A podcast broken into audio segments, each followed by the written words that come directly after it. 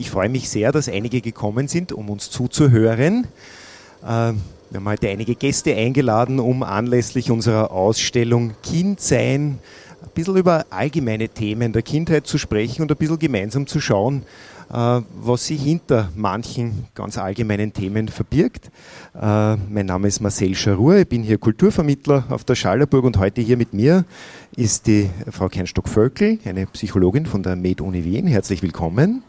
Äh, die Renate Habinger, Leiterin des Kinderbuchhauses in Oberndorf an der Melk und der Norbert Travöger, der künstlerische Direktor, habe ich jetzt gerade gelernt, vorher des Bruckner Orchesters und Intendant nächstes Jahr des Bruckner Jahres und, und Leiter des Bruckner Jahres. Freut mich sehr, dass Sie da sind. Einen kleinen Applaus bitte ich für unsere Gäste.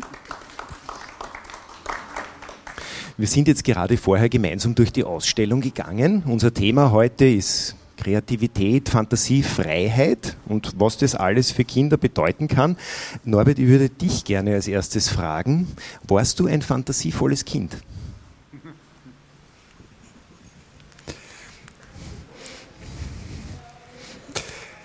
Ich vermute schon. Ich meine, so retrospektiv ist das ja immer.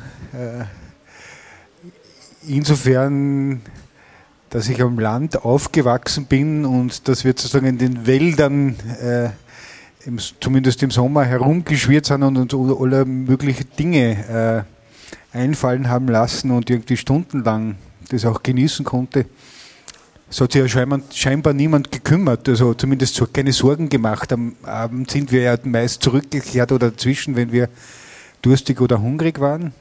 Zum anderen äh, habe ich sozusagen, weil ich aus einem Musikerhaushalt komme, irgendwie schon gemerkt, dass da sozusagen was Ungreifbares, wenn man ein Instrument zugange bringt, äh, äh, war das auch so eine Grunderfahrung meines Lebens. Ich bin ja rund, also mein Vater war damals Kurkapellmeister in Bad Scharlabach und das sind so diese Urerfahrungen, dass ich sozusagen vor einem Spielkollektiv äh, äh, schon als zwei, dreijähriger herumgeschwirrt bin, und irgendwie da auch schon Erfahrungen gemacht habe, die dann letztlich auch sehr wesentlich für mein, für mein Leben bis jetzt sind. Muss man als Musiker fantasievoll sein? Oder ist man da nicht eher streng an Normen gebunden die ganze Zeit? naja, doch. Zum einen, glaube ich, bedarf es ja nicht nur, natürlich bedarf es Disziplin, ein Instrument zu lernen, äh, aber das reicht ja nicht aus. Äh, selbst als, als klassischer Musiker brauche ich zwar Wissen, Erfahrungen, aber auch Fantasie. Die Codes, die ja eine Partitur letztlich sind, aus vergangenen Jahrhunderten ist ja einfach ein Code, den ich entschlüsseln muss, lesen lernen muss und dann, wie man so sagt, interpretieren und spielen muss. Und dazu braucht man, glaube ich, auch, auch allein zum Entschlüsseln Fantasie. Was hat denn der oder die Schöpferin äh, beabsichtigt? Und dann geht es ja gerade in der Musik immer um sehr eine Zeitkunst, die in der, im Augenblick stattfindet. Äh, in welchem Spannungsfeld bin ich? Wer hört mir zu? In welchem Raum spiele ich? Äh, ganz wach zu sein und irgendwie, äh, und natürlich brauche ich da Fantasie, aber ich bin jetzt nicht nur, ich improvisiere auch und habe sozusagen auch den Notentext hinter mir gelassen. Das ist ein anderer ich glaube, es macht keinen Sinn, wenn ich, wenn ich nicht irgendwie Lust auf ein fantasievolles Gestalten, Erobern, Aneignen eines Notentexts habe oder aus mir spiele, was ja auch nicht irgendwie, es braucht ja auch Erfahrungen, zumindest die, wie, wie, wie die Handgriffe, äh, Töne im Kopf zu haben. Improvisieren hast du nicht einfach drauf los, weil könnte ich dir jetzt meine Flöte geben und sage, improvisier mal. Es wird sicher funktionieren, aber ich mit meinen Erfahrungen funktioniert anders. Also ich würde es gar nicht bewerten. Super, vielen Dank. Äh, Frau Kernstock-Völkel, wie war es bei Ihnen? Waren Sie ein fantasievolles Kind? Hat Sie das geprägt für Ihre Arbeit jetzt als Wissenschaftlerin? Schwierige Frage, die zu beantworten, aber wenn ich meinen Eltern vertrauen kann, dann war eine, eine Fantasie und Kreativität vorhanden, vor allem als Einzelkind. Äh, muss man sich mit, selbst, mit sich selbst dann beschäftigen und mit nicht so vielen Spielmaterialien, ja, dann darf man schon fantasievoll sein. Spielmaterialien sind ein gutes Stichwort, Renate. Äh, wir sind vorher durch die Ausstellung gegangen, zu dritt haben uns gemeinsam ein bisschen umgesehen und ein bisschen schon diskutiert über Dinge. Einige von Ihnen waren schon in der Ausstellung, viele. Äh, ein großes Thema für uns ist, äh, wie viel Stimulierung braucht ein Kind, wenn es spielt, für die Fantasie, wie viel Anregung braucht es, um kreativ sein zu können. Wie war es bei dir als Kind, Renate? Du leitest heute vielleicht zur Erklärung auch für die Gäste ein, eine ganz tolle Literaturvermittlungseinrichtung hier bei uns in der Gegend der Schallerburg in, in Oberndorf an der Mail, wo es darum geht, Kinder auch mit Fantasiewelten vertraut zu machen. Hast du das, was du als Kind da erlebt hast, wie deine Kindheit war, da auch ein Stück weit übersetzt? Naja, ich glaube, äh, Fantasie hängt für mich viel mit Vorstellungsmöglichkeit oder einer Vorstellungswelt zusammen. Und ähm, also das habe ich sicher als Kind gehabt, ich kann mich noch ganz genau daran erinnern. Und ähm, ich habe aber immer auch, also ich habe als Kind nicht viel Spielsachen gehabt, fast keine. Und ähm, das ist aber auch nicht unbedingt notwendig. Meine, mein Lieblingsspielzeug war die äh, die unterste Lade bei meiner Oma in der Küche, äh, wo halt äh, alles Mögliche an Küchengerät drinnen war. Und damit habe ich halt stundenlang gespielt. Ja. Also das war mir völlig genug. Und ich denke halt, äh, du hast die Förderung angesprochen oder wie viel braucht man, um eben Kinder auch zu fördern oder ihnen ein gutes Umfeld zu schaffen. Ähm, ich glaube, das das kann man nicht unbedingt so eins zu eins beantworten. Es ist sicher wichtig, dass äh, eine gute Umgebung da ist, in der man viel machen kann und in der man auch selbstständig viel machen kann. Ja? Also dass man ähm, sich da auch austoben kann. Und äh, ich habe vor kurzem eben so eine Sendung gesehen ähm, von Psychologinnen, die gesagt haben, was Kinder am dringendsten brauchen. Die haben gesagt, einfach rauslassen und unbeaufsichtigt lassen. Genau das, was wir eigentlich nicht erlauben, ja? weil alles so kontrolliert werden muss. Und das war aber total schön, weil dann muss man schauen, was man überhaupt mit sich anfängt oder was man mit, den, mit der Welt anfängt. Ja? Also da kann man so ein sich in Beziehung setzen mit der Welt auf eine ganz eigene Weise. Und dann hat man auch diese Zeit oder sozusagen diese, diesen Freiraum zeitlich auch, um das auszutesten. Und das mm, finde ich wirklich schön. Und ich weiß auch, wenn ich selber kreativ sein will, dann muss ich sozusagen die Ewigkeit vor mir haben, weil wenn ich weiß, ich bin jetzt in der Schallerburg und habe ein Gespräch, brauche ich vorher gar nicht anfangen. Das funktioniert nicht. Ja? Ähm, also es gibt äh, ganz viele wichtige Voraussetzungen, aber eine ist auch dieses offene, lose, freie eigentlich. Frau Kernstock-Völkel, jetzt ist gerade angesprochen worden von der Renate Habinger, unsere Welt ist sehr strukturiert, sehr geordnet, sehr reglementiert. Ist unsere Welt aus der Sicht einer Psychologin überreguliert, wenn es um die Freiheit der Kinder, kreativ zu sein geht? Kann man schon mit Ja beantworten. Also äh, auch wenn Albert Einstein ja mal gesagt hat, Kreativität ist Intelligenz, die Spaß hat, äh, hat das natürlich sicher auch mit den Fähigkeiten äh, wie wir Probleme lösen, wie wir die Welt, wie wir der Welt begegnen, wie wir an ein Problem herangehen, das ja für ein Kind noch nicht so lösbar ist, wie man vielleicht gewisse Türme baut, wie man vielleicht irgendwo ein Loch hineinbohren kann und dass dann ein gewisses Maß an Kreativität und Freiraum da sein muss, um es auch auszuprobieren und nicht schon eine Anleitung zu bekommen und so machst du das. Brauchen wir alle so eine Kindheit wie der Norbert Travöger im Wald, spielend rund um den Bauernhof? Das klingt sehr idyllisch. Ich denke, nicht jedes Kind wird dieses Glück haben. Äh, äh, ich finde auch so, wie Sie gesagt haben, dass man eben auch die Kinder rauslassen sollte, sich erproben lassen sollte. Ich würde noch gerne den Weitblick der Eltern hinzufügen, weil man braucht schon auch Grenzen, weil auch wo Gefahren sind, braucht es eine Leitplanke, damit ein Kind auch nicht abstürzt. Aber einen, doch einen Radius zu geben, um sich zu erproben. Unser Kurator, der Dominik Heer, hat sehr sanft und sehr gut, finde ich, versucht auch äh, diese großen Themen in der Ausstellung abzubilden und wir sind hängen geblieben an einem Text in der Ausstellung, der einen Raum ein bisschen erläutert und da geht es um die Grenzen zwischen Fantasie und Realität und dass es eigentlich eine Kraft, er hat geschrieben, eine Superkraft der Kinder ist, dass sie diese, dass sie diese Grenzen eigentlich nicht unbedingt erkennen und dann geschrieben, diese Superkraft verlieren wir irgendwann einmal. Ist es so, dass es eine Superkraft ist?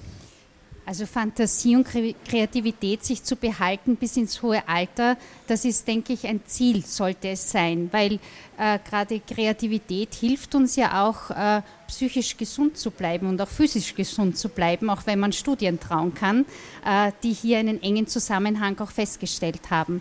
Ähm, ich bin froh, dass man dass, äh, die Vermischung von Realität und Fantasie irgendwann verliert das ist schon auch wichtig, dass wir im realen Leben ankommen können, äh, auch schon in der Kindheit, aber uns trotzdem den Raum bewahren, um mich auch in eine Fantasiewelt zurück äh, zu ziehen können. Weil ich kenne viele Kinder, die zum Beispiel Schlimmes erlebt haben, die traumatisiert sind, die auch ihre Welt haben, eine Fantasiewelt, wo es heil ist und wo sie auch wissen, das ist zwar nicht die Realität, aber das hilft auch, um ein Stück weit psychischen Rückzugsort, Sicherheit, Gesundung zu erfahren. Äh, Renate Habinger, sind, sind Erwachsene weniger kreativ und fantasievoll als Kinder? Immer? Na, würde ich nicht unbedingt sagen. Ich glaube, wir sind alle, können alle kreativ sein. Ich finde auch, dass wir, also diese, ich finde den Ausdruck Superkraft sehr schön und äh, ich glaube nicht, dass wir das verlieren, aber wir drängen das so zurück, weil wir in diesem Alltag, den wir haben, uns so ein bisschen schwer tun damit oft. Nicht? Aber, ähm, also ich, und ich würde diese, diese, diesen Fantasieraum, den Sie angesprochen haben, jetzt gar nicht unbedingt nur so therapeutisch sehen, sondern ich finde, das ist ein unglaublich kräftiger wie soll man sagen, äh, das ist die Vorstellungswelt für mich, die wir haben und in der wir agieren können und die macht auch so Freude und Spaß und das Visionäre, das wir eigentlich auch immer brauchen, spielt sich für mich auch in, dieser, in diesem Bereich ab. Und für mich ist das ein ganz wunderbares ähm, ähm, Gebiet oder wunderbarer Ort, nicht existierender äh, oder nur in uns. Und ich finde, das braucht man auch, wenn man zum Beispiel Schmäh führt mit wem anderen. Also das hängt für mich alles so zusammen und das ist auch sehr kreativ, finde ich. Norbert, was sagst du zum Thema Reglementierung unserer Gesellschaft und das Abtöten? Vielleicht da, das ist ein starkes Wort, haben wir vorher schon kurz besprochen, aber dieses vielleicht Nivellieren von Kreativität und Fantasie, tun wir zu viel?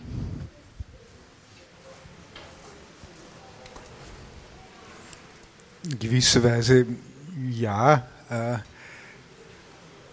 ich glaube, das, das Problem ist, dass wir sehr, sehr schnell in dieses Bewertungsschema, das wir natürlich auch, zum Teil auch durchaus Schulerfahrungen sind, was richtig und falsch ist. Äh, und man da oft, auch, und das sind auch durchaus Kindheitserfahrungen, die ich teile, in der Resignation, weil man, man muss halt wissen, was richtig und falsch ist sozusagen. Und der Raum, selber sich ein Bild zu machen, oder sich selber auch äh, in Anarchie zu üben, um nicht sozusagen Anarchie anderen gegenüber, sondern Anarchie äh, sich selber auf den Kopf zu stellen, um andere Perspektiven zu generieren. Diese Luft äh, geht vielleicht auch oft äh, verloren äh, und ich, ich, muss für mich selber sagen, ich glaube, dass ich sogar irgendwie äh, fantasievoller bin, als ich als Kind gewesen bin. Also äh, ich erlaube mir mehr, als ich mir schon als in viel jüngerem Alter, weil ja, glaube ich, war ja sehr schüchternes und in mich zurückgezogenes also, äh, Kind, dass ich, dass ich als Erwachsener oder im zunehmenden Alter immer mehr ausbreche aus dem äh, äh Superkraft, finde ich super. Äh, und ich meine, auch in den Herausforderungen, die gerade die in unserer Zeit ja jetzt da sehr nahe äh, sind, sozusagen eine Klimakatastrophe und so. Alles, was denkbar ist, ist, ist möglich oder kann möglich werden. Und sozusagen da immer wieder sozusagen zu ermuntern, äh, auch Unmöglichkeiten für Möglichkeiten zu halten, äh, ist doch eine menschliche Ureigenschaft und nennen wir sie Fantasie. Aber an der Qualtinger, das ist mir heute auch wieder eingefallen, gesagt hat, Fantasie ist etwas, das sich viele gar nicht vorstellen können. Äh, aber ich glaube, dieses Vorstellen können, dieses sozusagen, äh, äh, das ist ja das Großartige, was zu erfinden, was zu suchen, Möglichkeiten zu finden und das brauchen wir ja ständig. Auch im, auch im Straßenverkehr ständig bei irgendwelchen, wir improvisieren, wir müssen ja ständig improvisieren. Aber diesen Raum für Improvisation, diesen Freiraum, sich sozusagen selber auch zu nehmen und Zeit zu geben und Raum zu geben, ich glaube, diese, denke ich mal oft, in diese Disziplin müssten wir öfter selber mehr eingeführt werden. Oder das wäre sozusagen auch auch eine Möglichkeit der Schule, äh, da wirklich diszipliniert zu sein, diesen Raum für sich selber zu schaffen. Und wie wir wissen, sind wir ja alle schwer beschäftigt und es gibt immer viel zu tun. Jetzt muss ich wieder Sie fragen, Frau Kernstock-Völkel, um das einzuordnen für uns. Da wurde jetzt ein Plädoyer gehalten, eigentlich für ein bisschen einen Widerstand und eine Freiheit, ein bisschen vom Herrn Travöger. Äh, brauchen wir im Gegensatz dazu vielleicht eine Ordnung von Eltern? Wie weit sollen Eltern da eingreifen und die Fantasie limitieren? Sie haben ja vorher davon gesprochen, dass ein Zufluchtsort sein kann, die Fantasie, ein, ein, ein heiler Ort eigentlich.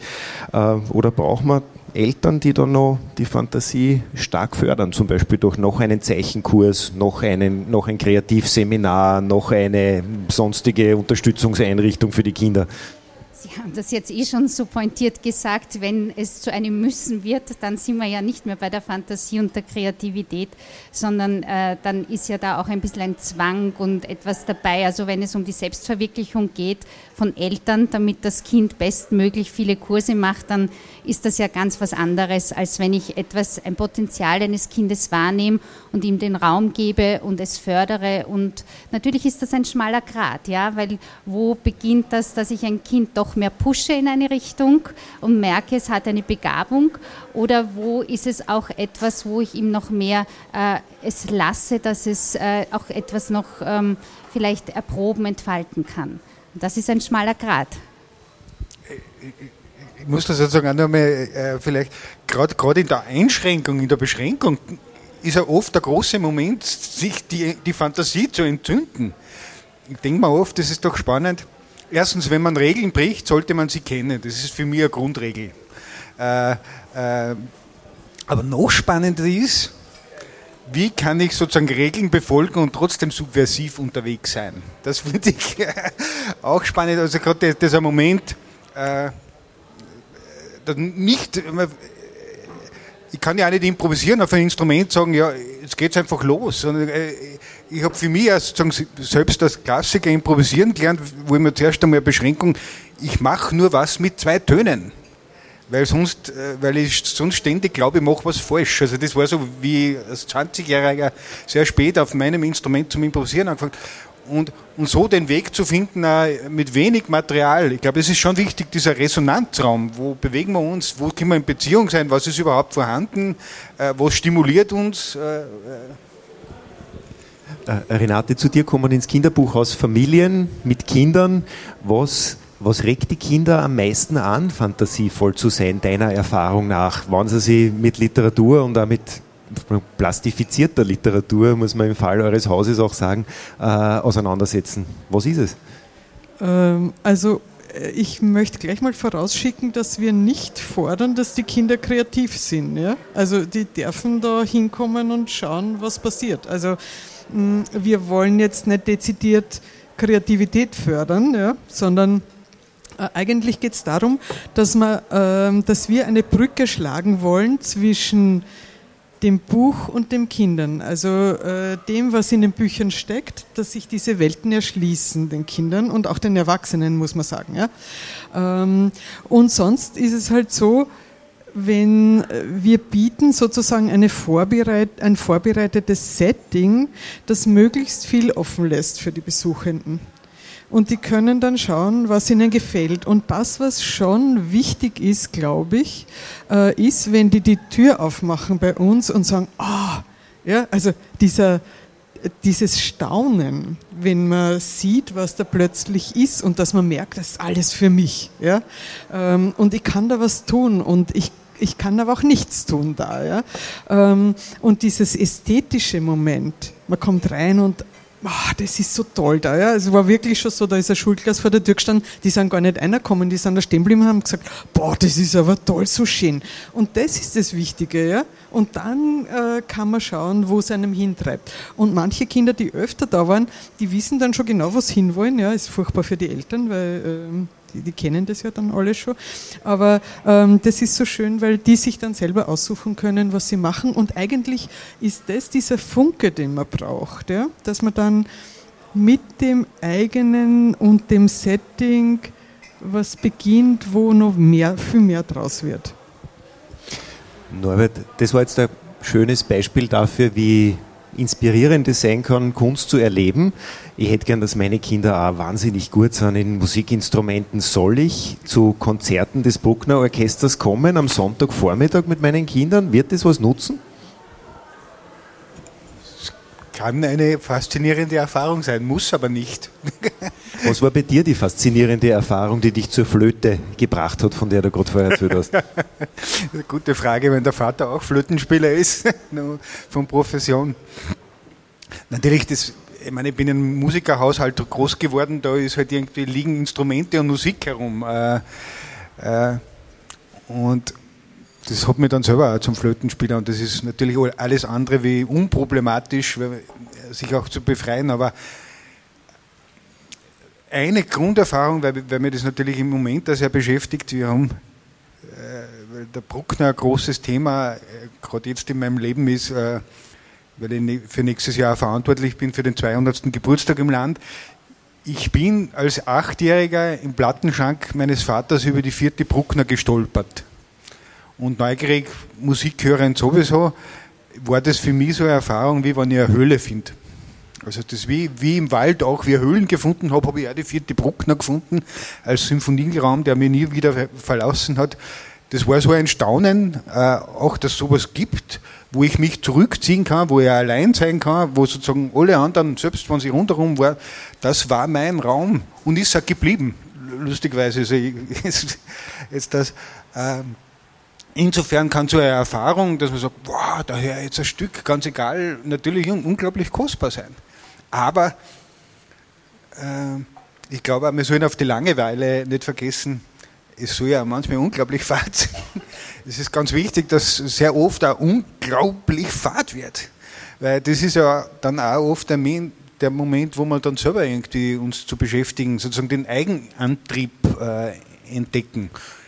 Als Musiker äh, ist natürlich, äh, wenn ich Musiker werden will, dann ist das auch viel Handwerk und ist sozusagen jetzt die, die, die Musikerinnen und Musiker, die bei uns im Orchester sind, haben alle mehr oder weniger, oder es hat für alle mehr oder weniger wer als Kind entschieden, dass die Berufsmusiker werden, weil das ist wie ein Akrobat, du musst einfach das irgendwie zeitgerecht beginnen, um ein sehr guter Geiger zu werden und eine sehr gute Flötistin zu werden. Wolltest du immer Flötist werden? Oder hat es einen Widerstand gegeben? Der Widerstand war insofern sozusagen äh, das, weil das die einzige Form war, nicht zu üben, den Protest gegen meinen Vater auszuüben und das hat ihn zu Weißglut gebracht. Äh, aber in dem Moment habe ich mich auch leider selber beschädigt, weil ich hätte es ja gern da, aber das war der einzige, das war sozusagen meine Protestform jahrelang, äh, nicht zu üben und ihn da sozusagen und mich auch selbst was zu berauben. Aber es ist dann gerade noch ausgegangen, das ist auch. ist es für einen Vater die bessere Strategie, Frau Kernstock-Völkel, äh, das Kind positiv zu unterstützen und es frei zu lassen. Freiheit ist ja ein Thema heute für uns und einfach zu sagen, mach was du willst. Oder braucht es die, braucht's diese, braucht's diesen Konflikt, den der Herr Travöger gerade ein bisschen geschildert hat, dieses, dieses sich aneinander reiben, gerade so in der Phase? Ich denke, es braucht beides zu unterschiedlichen Zeiten. Und es braucht einfach die Freiheit, aber dann die sanfte Hand, die so ein bisschen nachhilft und aushält, dass ein Konflikt da ist und dass man eben auch hier in den Widerstand geht und den Widerstand nicht allzu persönlich nimmt, aber trotzdem in Beziehung bleibt mit dem Kind, um es weiter fördern zu können. Dürfen wir, wir haben in der Ausstellung auch das Beispiel Mozart natürlich, des großen geförderten Talents, ähm, Dürfen wir als Erwachsene solche Entscheidungen für Kinder treffen im Alter von zehn Jahren, auf die Artisten, äh, auf die Artistenschiene bringen? Ich werde mich jetzt hüten, ja oder nein zu sagen, weil was ich sage, wäre ja nicht richtig. Ähm, es kommt hier wirklich auf den Einzelfall, auf das einzelne Kind, auf die Familie an, welchen Stellenwert auch das Talent oder diese äh, Fähigkeit eines Kindes äh, in der Familie einnimmt und auch was damit verbunden ist von der Persönlichkeit, von den Charaktereigenschaften, vom Temperament des Kindes. Und da sind wir wieder auf einem schmalen Grad äh, hier ähm, dass die Eltern da eine richtige Entscheidung treffen. Aber sie werden wahrscheinlich schon Entscheidungen treffen müssen, weil das ist die Aufgabe der Eltern im Rahmen ihrer Erziehungsverantwortung dem Kind gegenüber. Renate, du bist auch Illustratorin, bist auch künstlerisch. Wie war das bei dir? Waren deine Eltern auch künstlerisch? Na, ganz und gar nicht. Ähm, also mein Opa hat gern gezeichnet mm, und der hat so Vergrößerungen gemacht von Postkarten mit so einem Raster, kann ich mich genau erinnern. Ähm, also es hat mich sehr fasziniert, aber das war alles an künstlerischer Tätigkeit in, unser, in unserer Familie. Aber ähm, für mich war das, also ich habe wahnsinnig gern gezeichnet und ich habe im Kindergarten schon gewusst, dass ich äh, unbedingt zeichnen möchte. Also was das wird, keine Ahnung, aber das ist, war so eine Leidenschaft und ich wollte das gern machen. Den Moment der vierten Symphonie von Bruckner warst du jetzt nimmer mehr in deinem Fall? Na, da da gibt es nicht so einen Moment, glaube ich, weil das ist bei Musik anders. Ja, das ist so ein Moment in der Musik. Ja, das ist eine zeitliche Sache.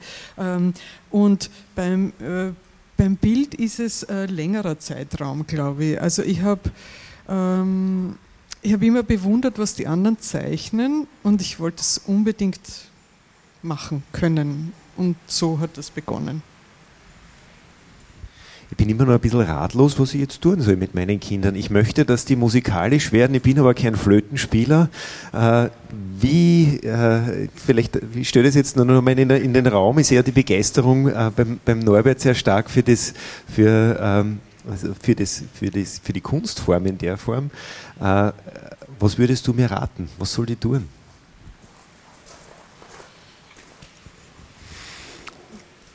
Ich würde mal fragen, wie weit bist du für Kunst oder Musik selber begeistert? Ich bin leider ganz untalentiert. Nein, es geht nicht um Talent, aber bist du irgendwie fasziniert davon? Oder Sehr nicht? begeistert. Naja, aber ich glaube, diese Begeisterung einmal prinzipiell zu teilen und, und, und die Kinder mitzunehmen oder, oder irgendwer vielleicht steckt, das ist ja schon mal ein guter Ausgangspunkt. Also in, in, in der eigenen Begeisterung zugewandt sein und, und, und, und vielleicht bemerken, ui, da ist irgendwas und da Möglichkeiten zu schaffen. Das, das glaube ich, ist der springende Punkt, wenn man da irgendwie merkt, äh, nicht jetzt ein Programm sicher, es gibt so viele Musikschulen, nicht nur Musikschulen, sondern auch Kreativschulen, äh, äh, die, der Möglichkeit dann wirklich auch Raum und Möglichkeit geben äh, und zu schauen, was sie entwickelt. Und ich bin ja jetzt nicht so ein Fan, äh, also da darf auch ein bisschen Druck und Disziplin dahinter sein, bis zu einem gewissen Grad. Weil ich glaube, das muss man einfach auch lernen, weil sonst wird kein Buch fertig oder es wird überhaupt kein Projekt fertig, wenn man nicht. Also ich bin auch durchaus selber ein großer Freund des Einsendeschluss und äh, der Deadline, weil sonst hätte ich nicht viel fertig gebracht in meinem Leben. Und ein Konzert ist ein Konzert und das wird an dem oben gespielt. Man ist nie fertig mit dem Üben. Gott sei Dank. Also in der Musik ist das sowieso, aber ich glaube in der Kunst ist das, sowieso. Äh, äh, aber dieser gewisser Druck und Rahmen und Disziplin, sozusagen ein Handwerk auszuüben, was man als Illustratorin auch braucht, das ist auch ein Handwerk. Und da gibt es einfach auch viele Phasen, wo es einen überhaupt nicht gefreut. Und das, das habe ich heute auch noch. Das wird überhaupt nicht gefreut, aber das ist doch auch normal. Kann man, kann man als Eltern positiv was Unterstützendes leisten? Ein Raum in der Ausstellung, der sich sehr mit der kindlichen Entwicklung beschäftigt, in der, in der frühkindlichen Phase. Was kann ich da meinem Kind tun oder Positives antun, das fördern, damit ein Norbert Travöger wird oder eine Renate Habinger? Also ich mache es ein bisschen allgemeiner, ähm, aber das heißt, ähm, man kann als Eltern viel tun, indem man richtiges Spielmaterial den Kindern gibt, wo sie einfach auch sich ihre Fantasie entfalten kann, ähm, dass man in Beziehung aber ist mit dem Kind, so viel Beziehung und so viel Anleitung wie halt notwendig, aber so viel Freiraum wie möglich. Und denke, das ist schon etwas, wo man Grundsteine legen kann und dass man auch hier schaut, welches Spielzeug biete ich Kindern an, weil es ist auch sehr frustrierend, wenn man ein Spielzeug bekommt, mit dem man überhaupt nicht zurechtkommt, das einfach noch die manuellen Fähigkeiten, die Wahrnehmungsfähigkeiten übersteigt. Also das heißt, es sollte auch dem Alter angemessen sein, aber auch nicht so viele Vorgaben geben, was jetzt daraus werden soll, sondern da einen Raum eben geben. Also wir haben vorher über Spielsachen in der Ausstellung schon ein bisschen gesprochen und uns angesehen, was es gibt. Da ist ein breiter Spannungsbogen zwischen den Naturmaterialien im Wald und dem, was man vielleicht an Systemspielzeugen oder an Dingen einfach auch bekommen kann. Das, das, das, das sehe ich. Äh, wollen wir vielleicht Fragen einladen? Gibt es Fragen? Möchte jemand etwas fragen aus dem Publikum? Eine Frage? Ja?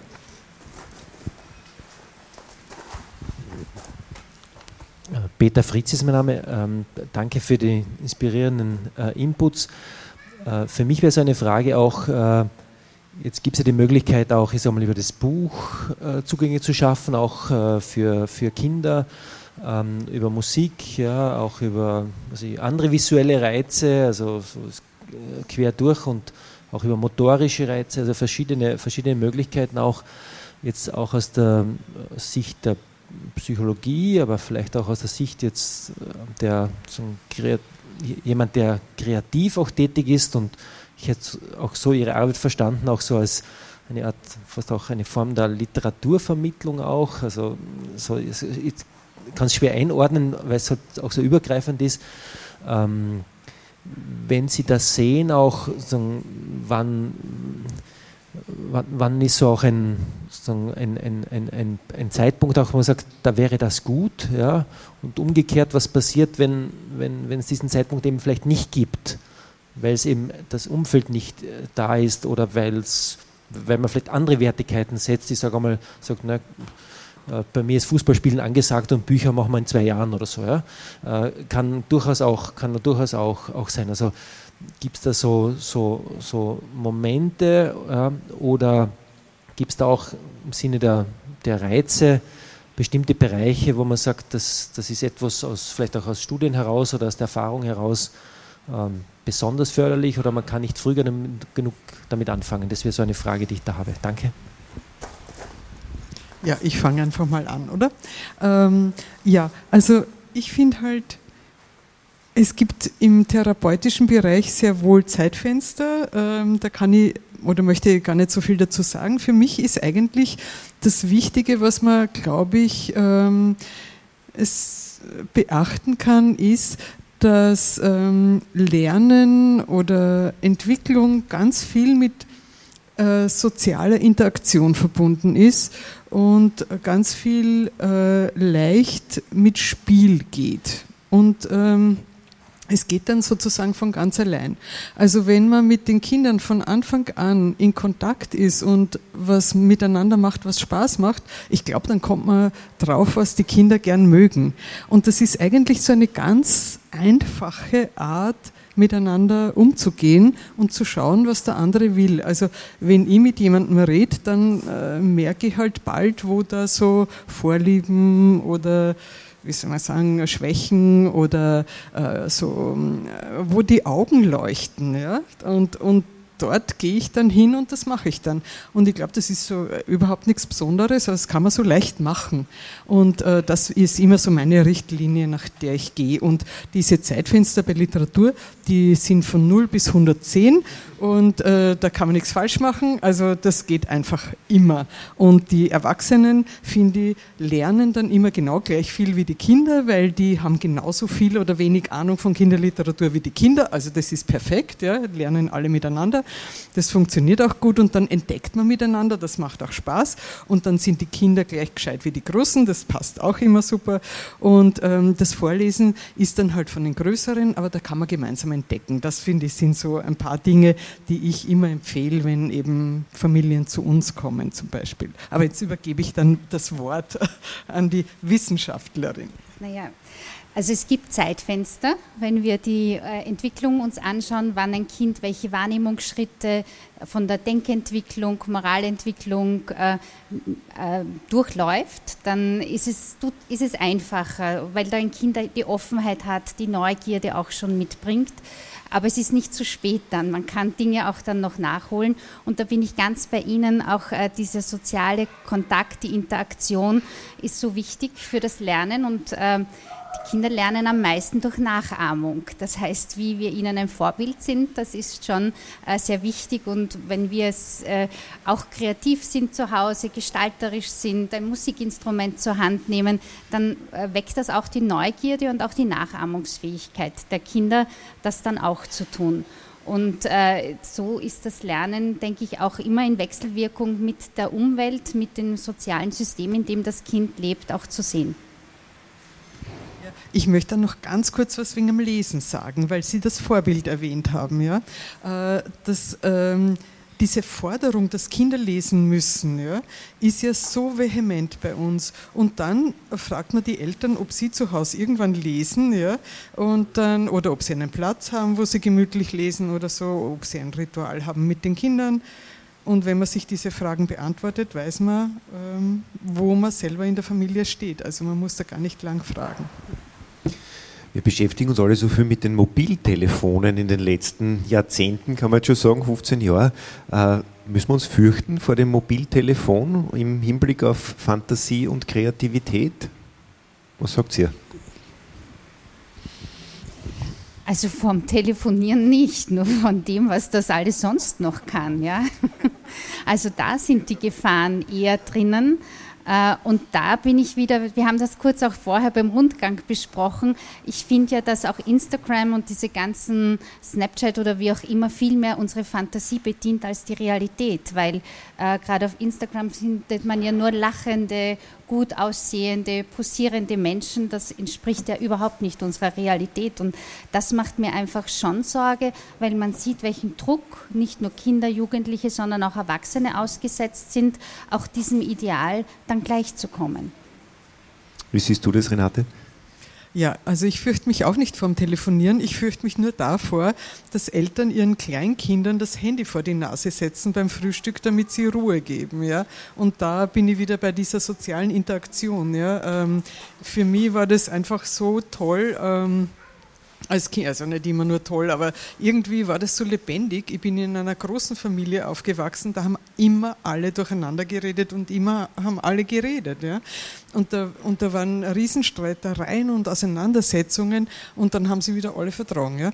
Aber es ist immer so ein ganz starkes Miteinander und, äh, und untereinander gewesen. Und ähm, das ist so etwas, es ist mir auch wahnsinnig auf die Nerven gegangen, ja, aber gleichzeitig habe ich da wahnsinnig viel gelernt und es war sehr lebendig, so würde ich es mal sagen, ja. Und ich habe da schon auch streiten gelernt zum Beispiel und mich wieder vertragen, ist eh nicht so einfach, ja. Aber das sind so ähm, Prozesse, die für mich immer noch sehr wichtig sind, muss ich sagen. Und dieses Soziale, ich meine, das ist ja wissenschaftlich belegt, wie wichtig das ist, dass man voneinander lernt und miteinander lernt. Norbert, Bruckners Vierte am Handy wäre okay? Ja, warum nicht? ich meine, ich habe das Glück, ich kann es relativ oft live hören. Selbst in den Proben, aber das ist ein Privileg äh, meines Berufs. Äh, was man so nur so durch den Kopf gegeistert ist, und das passt ja durch den Kopf gegeistert ist, glaube ich, dieses die körperliche Dimension, Erfahrungen körperlich zu machen, also in Bewegung zu sein, wissen wir ja alle, wenn wir uns bewegen, haben wir ja oft äh, äh, gute Ideen oder vor dann dieses körperliche Erfahren. Mir, ist auch der Satz von Heiner Müller, Erfahrungen sind blind. Das finde ich einen unglaublich schönen Satz. Nicht, alles, was man sich einen Begriff machen kann, erfahrt man dann nicht, weil man nicht sagt, das ist, da brauche ich die Erfahrung sozusagen, um in eine Erfahrung hineinzustolpern, äh, diese zu machen, äh, weiß ich ja nichts davon, sozusagen, was eine wirkliche Erfahrung ist. Darum, darum mag ich diesen Satz auch sehr gerne und ich glaube, dieses in Bewegung sein, also nicht nur im Kopf, äh, in der Interaktion, sondern auch körperlich äh, tasten, erfüllen, sozusagen äh, sich bewegen, finde ich auch sehr, sehr elementar dabei. Also Bruckner 4 äh, auch, auch manchmal im Wald hören, da habe ich meistens so Hester nicht dabei, dann geht es auch vom Handy. Alles klar, verstehe. Das ist dann, äh, du hast jetzt gesagt, die, die Bewegung, als Musiker ist man ja nicht immer besonders frei. Als Musiker ist man viel gebunden, oder? Man hält sich auch an Konventionen, an Dinge, die vorgegeben sind. Ist das, ist das etwas, was hemmend ist, wenn man heranwächst als Musiker? Man da nicht äh, in irgendeiner Form eingeschränkt oder ist das auch eine Form von Freiheit? Es ist einfach eine andere Form. Äh, äh einen, einen eine musikalische Partitur, ein Notenbild zu entschlüsseln, braucht Wissen äh, äh, und die Erfahrung der Umsetzung, braucht aber auch sehr viel Fantasie, weil Partitur birgt ja Noten birgen ja auch viele Geheimnisse. Also es sind ja ganz einfach Notenkugeln, die was festlegen, weil es halt irgendeine Schrift ist, aber äh, das ins Leben zu bringen, äh, braucht da Fantasie und, die, und sozusagen auch werkdienlich, auch das möglichst vielleicht so umzusetzen, wie die oder die, Schöpferin, der Schöpfer das gedacht hat, äh, braucht ja letztendlich den Spielenden äh, und braucht seine Fantasie, äh, die über das angeregt ist. Also in, insofern sehe ich das nicht als Einschränkung, nicht umgekehrt, dann kann die Erfahrung auch sein, sozusagen aus sich herauszuspielen, aus dem Moment, was du ja immer hast. Wenn ich, wenn ich schon 3000 Überstunden oder 10.000 Überstunden auf einem Instrument habe, äh, also ich habe die Erfahrung gemacht, ich bin da relativ spät ausgebrochen als Improvisierender, äh, weil ich sehr lange in diesem Richtig- und Falsch-System und als Sohn eines klassischen Musikers schon sehr lang, das war Mitte 20. Äh, aber diese Schulung äh, an Partituren, am genauen Spielen, am Handwerk, schaut dann auch nicht, wenn man parat hat, wo man ausbricht. Also das haben wir wieder bei den Regeln und beim Handwerk, schaut auf keinen Fall. Man hört sehr oft, dass Musik gut ist, um alle möglichen intellektuellen Fähigkeiten zu entwickeln. Mathematik hast du vorher erwähnt, man besser Mathematiker. Ist der Nutzen der Musik Argument für mich genug als Eltern, zu sagen, mein Kind muss ein Instrument Dann bitte lernen? die Finger davon lassen. Schon? Nein, ich bin da recht, da kriege ich immer einen Zorn, weil selbst der äh, ja, ist so wichtig, jeder so ein Instrument lernen, die werden dann Mathematik gut, dann sind sie, äh, sind, da kriegen sozusagen alle, sind dann im Berufsleben möglichst tauglich als Rechtsanwälte und sonst irgendwas, weil, weil, weil so viele Areale, Gehirnareale quasi beim Musikmachen gleichzeitig in, in Bewegung sind. Ich glaube, elementar ist die, die Begeisterung, die Freude daran und auch, auch in weiterer Folge, wenn man vertieft ist, auch eine gewisse Disziplin daran zu lernen. Aber es geht einmal um die Freude. Äh, nicht um das, weil das schon wieder irgendwie, es muss halt alles einen Nutzen haben. Das ist ein unglaublicher menschlicher Nutzen, eine Freude zu haben. Das ist eigentlich der größte menschliche Nutzen, den man haben kann. Ist Freude der Nutzen von Musik zum Beispiel aus einer psychologischen Sicht? Oder gibt es da noch mehr Dimensionen, wenn es darum geht, ich beschäftige mich mit kreativen Dingen wie Musik oder mit äh, bildenden Kunst in irgendeiner Form? Ich denke, die Emotion ist da wichtig. Also nicht nur Freude, sondern ganz viele Emotionen, die wir ja mit Musik oder mit, mit, äh, ja, mit darstellender, bildender Kunst äh, verbinden können. Und das wird ja auch, und jetzt bin ich wieder ein bisschen in einem anderen Bereich, im therapeutischen Bereich, doch auch sehr stark eingesetzt. Gerade Menschen, die sich schwer tun, ihre Emotionen äh, spüren zu können und dann vielleicht einmal ins Verbalisieren zu bringen, dass man hier eben gerade wenn die Sprache nicht das Mittel der Wahl ist, hier über einen anderen Kanal, wie beispielsweise über Musik oder über das Malen geht. Also das heißt, da kann das auch eine heilende Wirkung haben, die Kunst Absolut, in irgendeiner Form. Ja. Mhm, verstehe. Äh, jetzt haben wir äh, die, die, die Musik schon jetzt ausgequetscht sozusagen. Äh, ich habe noch eine Frage, nur mal der besorgte Elternteil. Ja. Das, das Handy, das beschäftigt mich sehr, muss ich sagen. Ja. Die, die Nutzung des Handys und ich, wir haben vorher über Kreativität und Fantasie gesprochen. Wird das Handy die Fantasie langfristig töten? Und ich stelle jetzt eine Gegenthese auf. Äh, also in meiner Kindheit war es so, dass das, was heute das Handy ist, für viele Eltern, also ein Punkt des schlechten Gewissens und der Auseinandersetzung mit den Kindern, da war es das Fernsehen. Also man hat das Fernsehen dämonisiert und gesagt, es ist ganz schlecht, das wird euch kaputt machen, das Fernsehen, es wird nie, raubt euch die Fantasie, raubt euch da die Kreativität. Ist es so? Kann man es überhaupt vergleichen? Renate, magst du vielleicht was sagen dazu? Also ich würde es nicht unbedingt vergleichen, aber das ist so schwer zu sagen.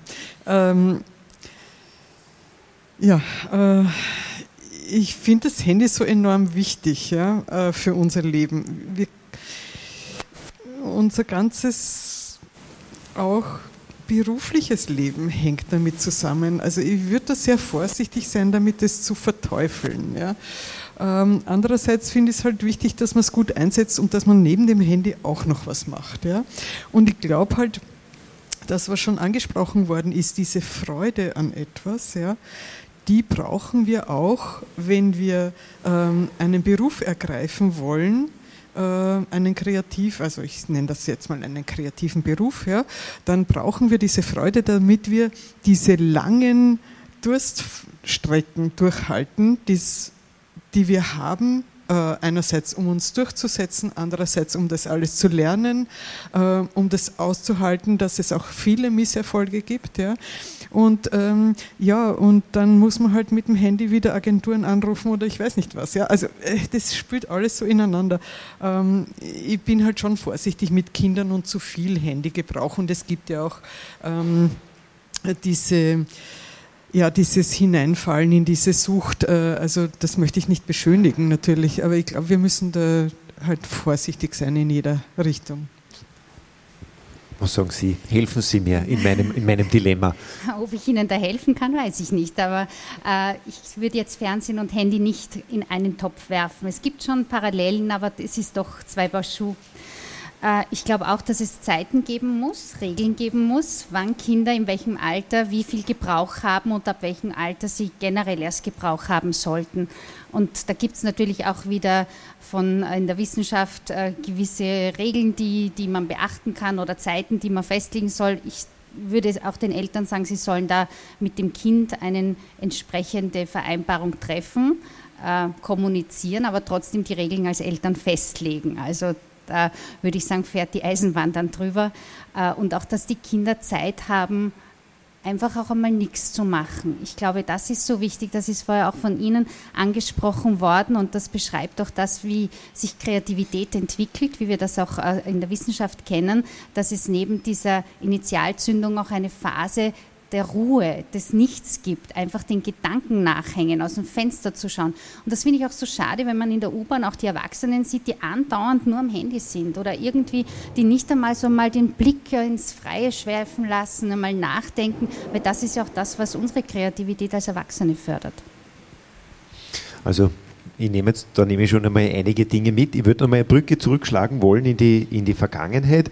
Wir haben uns im vierten Raum der Ausstellung zwei Kinderzeichnungen angeschaut beim Durchgehen. Eine aus der Gegenwart und eine, die 1500 Jahre alt ist und die eigentlich ganz äh, ein ähnliches Muster zeigt. Ähm, haben, sind Kinder zu allen Zeiten mit gleichen Anlagen für Kreativität geboren oder für die Umsetzung von Zeichnungen zum Beispiel oder hat sich da was verändert im Laufe der Geschichte? Also wenn man die beiden Kinderzeichnungen ansieht, dann sind sie ja sehr ähnlich in der Ausführung und für mich als Psychologin zeigt das einfach die Fähigkeit, auch wann gestalterische Fähigkeiten, Umsetzung auch von dem, wie ich meinen Körper wahrnehme und zu Papier bringe, äh, spiegelt sich, dass, dass sich da nicht so viel verändert hat. Und das entfolgt ja auch gewissen Entwicklungsrichtlinien und äh, Fähigkeiten, die man eben im Laufe der Lebensjahre erwirbt. So wie man eben mit drei Jahren Kreis und Strich und den Kopffüßler malt, wo man eben das auch als Reifekriterium für einen Dreijährigen sieht. Aber wie, wenn man der fünf oder sechs Jahre alt ist, der weiß dann schon, dass es einen Hals, einen Rumpf und Arme gibt.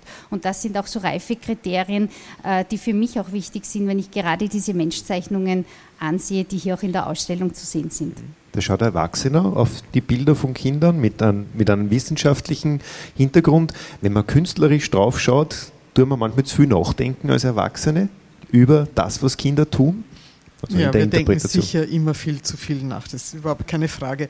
Äh, wir können nie was loslassen, wir können nie äh, uns einfach unvoreingenommen freuen. Das ist aber ähm, ich finde es schon auch wichtig, dass wir diese diese, äh, auf dieser Metaebene agieren natürlich. Nicht?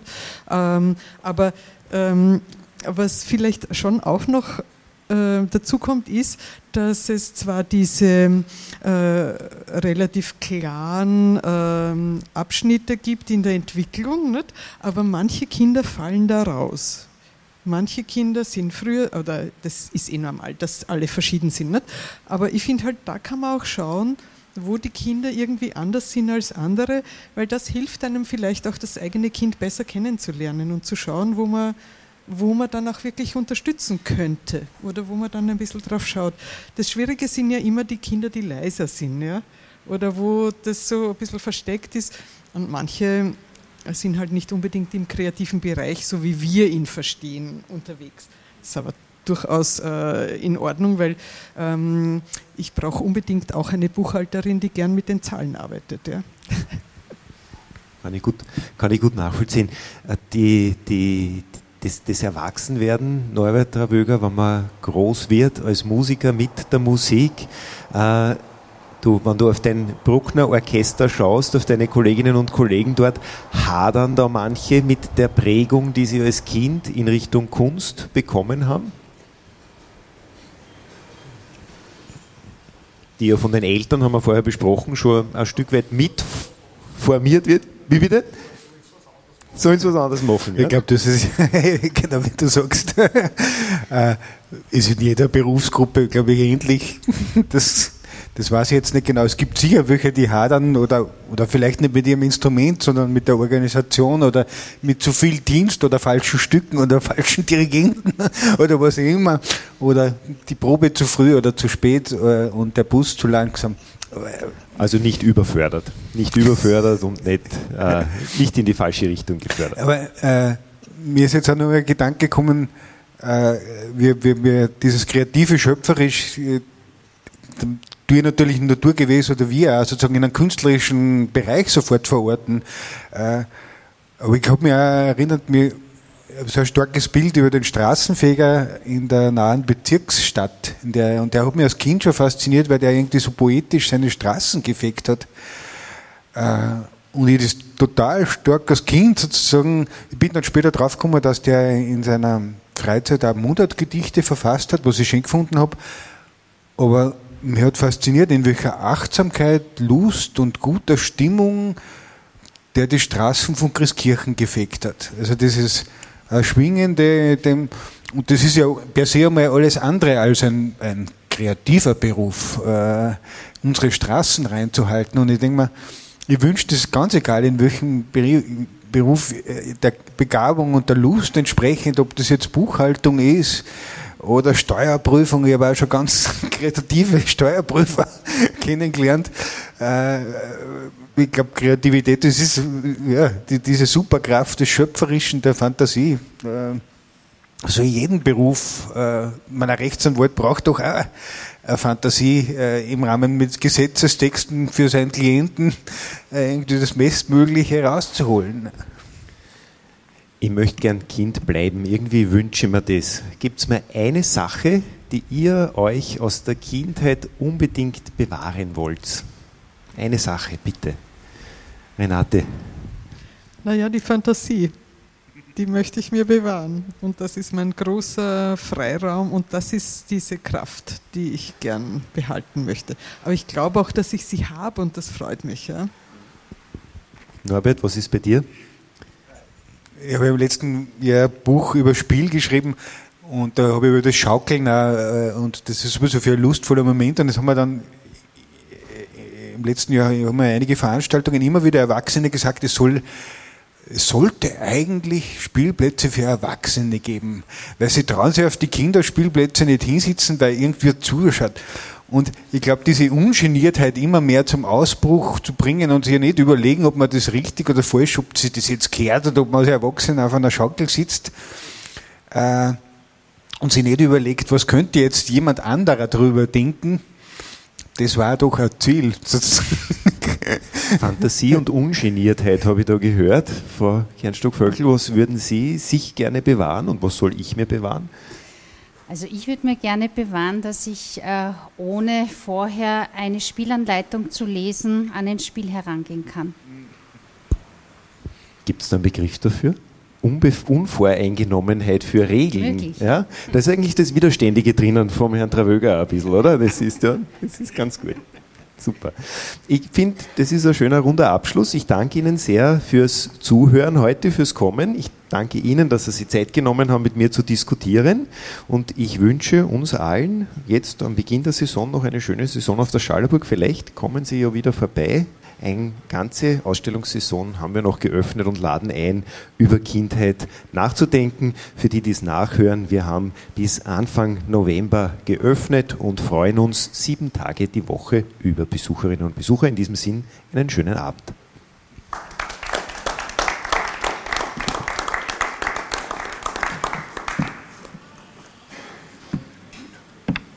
Sie dürfen trotzdem weiterreden.